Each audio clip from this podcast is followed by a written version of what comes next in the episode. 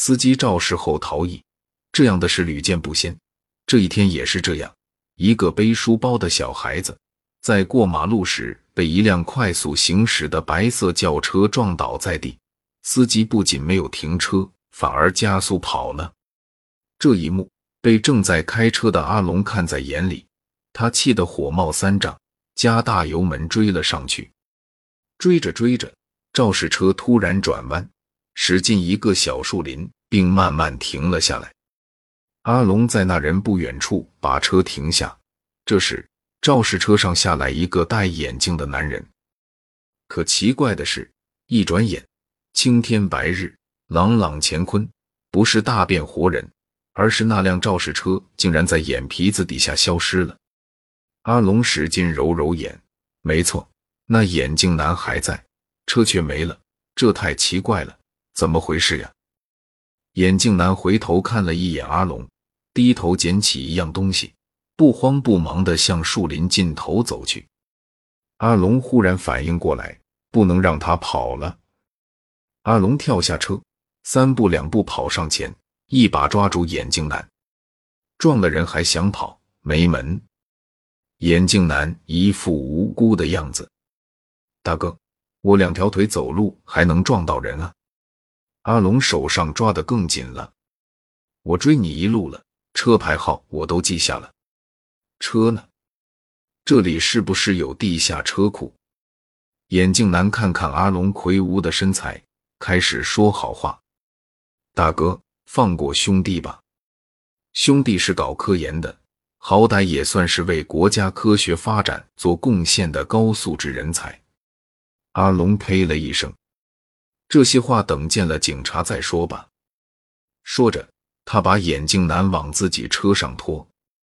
眼镜男死死抱着一棵树，嘴里求饶道：“大哥，求你了，只要你今天放兄弟一马，我送你一个好东西。”说着，他掏出了一面镜子，告诉阿龙：“这是一面魔镜，它可以把车变小。刚才就是这样。”他的车不是进了什么地下车库，而是变小了。说着，眼镜男伸手一摊，果然，他手里有辆玩具一样的小汽车。阿龙不相信：“你是说这魔镜能把车变小？变小后能变回来吗？”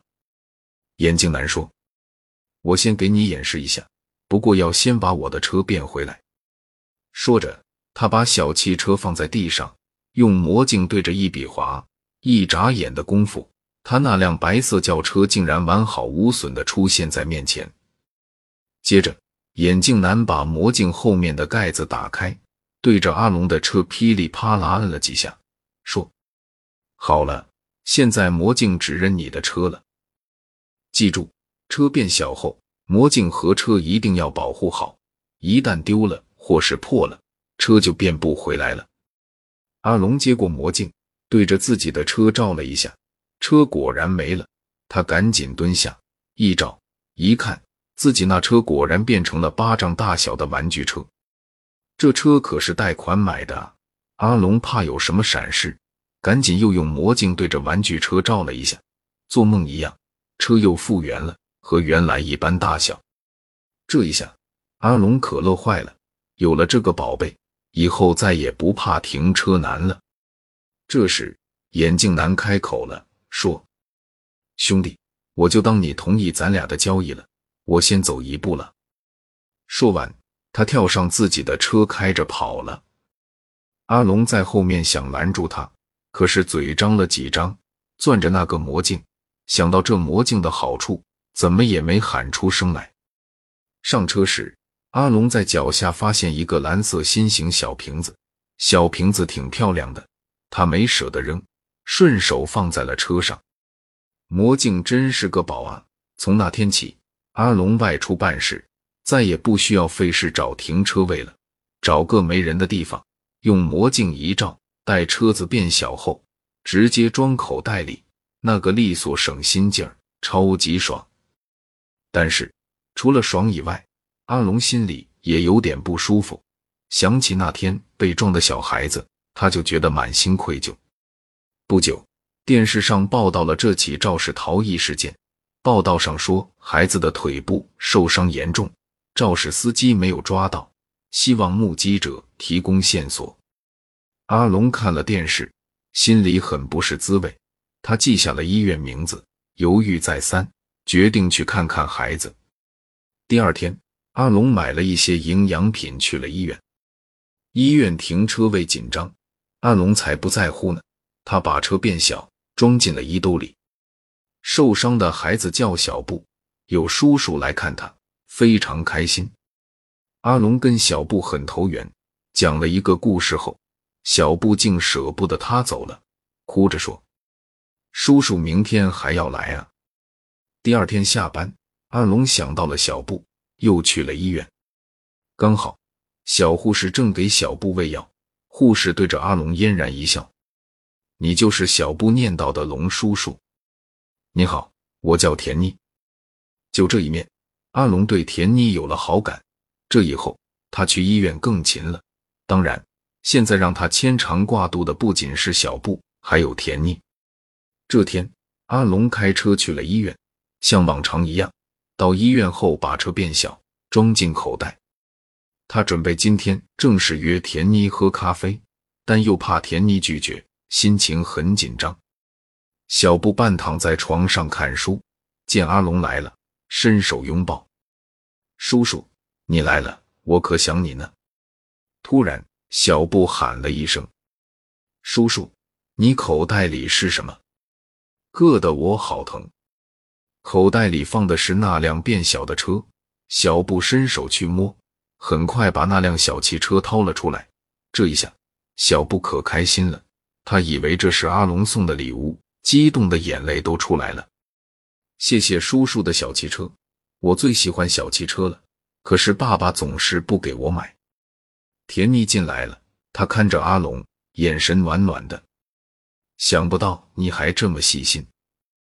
阿龙恨死自己了，怎么能让小布把车掏出来呢？他结结巴巴的解释说：“这个车不是玩具啊，不对，是玩具，不过对我很重要。”见田妮眼神变得疑惑，他又说：“当然，小布想玩可以玩一会儿，这辆有点小，明天我会买个大的给他。”接下来，阿龙的那颗心啊，全系在小汽车上了。看着小布爱不释手的把玩，他在心里祈祷。宝贝，轻点啊！那可是叔叔最值钱的家当了。那会儿，阿龙想了好多办法，想转移小布对小汽车的注意力，可是小布一秒钟也不放手。好容易小布睡了，可他还是把小汽车紧紧抱在怀中，谁也甭想拿走。阿龙的心悬在喉咙口，七上八下的，请田妮喝咖啡的事，他也没心思提了。阿龙离开病房的时候，还是没法把车从小布的手里拿走。他看着贷款买来的、如今变小了的矮车，一步三回头，三步一逗留。田妮看在眼里，忍不住笑了。第二天，阿龙一天都无心上班，熬到下班，去玩具店买了汽车，赶到医院。小布见他进来，大喊：“叔叔！”快来看我画的画呀！阿龙快步向病床前走去，没留神脚下踩了个硬东西，脚底一滑，差点滑倒。等稳住脚步，低头看去，哎呦，我的妈呀！脚下那辆被踩瘪的小汽车，不正是自己的爱车吗？小布也看到了阿龙脚下踩坏的小车，立刻哭起来了，边哭还边喊：“小汽车被叔叔踩坏了！”田妮进来了，见阿龙抱着小汽车，眼泪汪汪，笑了。不就是个玩具车吗？至于这么难过啊？我明天给你们两人一人买一个。阿龙心想，说的轻巧，这可是十多万买的真车呀！你要知道，这不是玩具车，会这么说吗？田妮安慰阿龙：“好了，别难过了，明天下班后请你喝咖啡。”真是悲喜交加，幸福和不幸都来得那么突然。阿龙百感交集，答应了田妮的邀请。阿龙不相信自己的爱车就这样完了。回家后，他在楼下用魔镜对着踩瘪了的车照了又照，折腾了一个多小时，结果毫无变化。第二天一早再照，还是没变化。他失望极了，把坏车和魔镜统统扔进了楼下的垃圾箱。在坐公交车上班时，阿龙看到公交电视上正在播一段新闻，一个拄着拐棍、老态龙钟的男人出现在镜头前。阿龙觉得此人面熟，仔细一看，他不是眼镜男吗？几天不见，怎么苍老成这个模样了？眼镜男在电视里哭诉道：“我是一名科学家，误喝了自己研制的时光快进药水，变成了现在的样子。可怕的是，解药丢了，没了解药，我永远回不到年轻时代了。解药装在一个蓝色心形小瓶里。”有谁捡到了，请速和我联系。我的电话很好记，五五五五五五五。蓝色心形小瓶子，不正是自己在树林里捡到的那个吗？阿龙不禁长叹一声：“可怜的眼镜男，提前安度晚年吧。”蓝色小瓶放在踩坏的车里，已经进了垃圾箱了。下班后，阿龙去了咖啡厅。看着面前这个可爱的女孩，阿龙鼓起勇气说：“我原本有车，现在车没了，我是无车无房男，你愿意做我的女朋友吗？”田妮害羞的点了点头，说：“你的善良和爱心让我感动，无车无房不要紧，只要努力，以后都会有的。”两人聊天时，田妮问起了原本有车是怎么回事，阿龙便说了来龙去脉。田妮明白了，她调皮的眨眨眼。我有个小惊喜给你。说着，田妮从包里掏出一辆小汽车，说：“那天我从你的眼神中看出这辆玩具车对你很重要，就偷偷到玩具店买了一辆同型号的，从小布那里换了过来。踩坏的那辆就是玩具车。”什么？你是说？阿龙盯着田妮递过来的小汽车。激动的说不出话来，他只说了一句：“等我一下。”说完，他抓起小汽车跑了出去。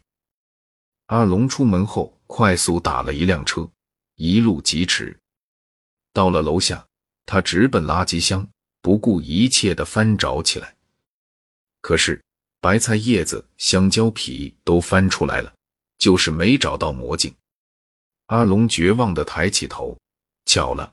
恰好看见不远处有个拾荒人，拿着个东西正在照自己的脸。阿龙定睛一看，大喜过望，魔镜。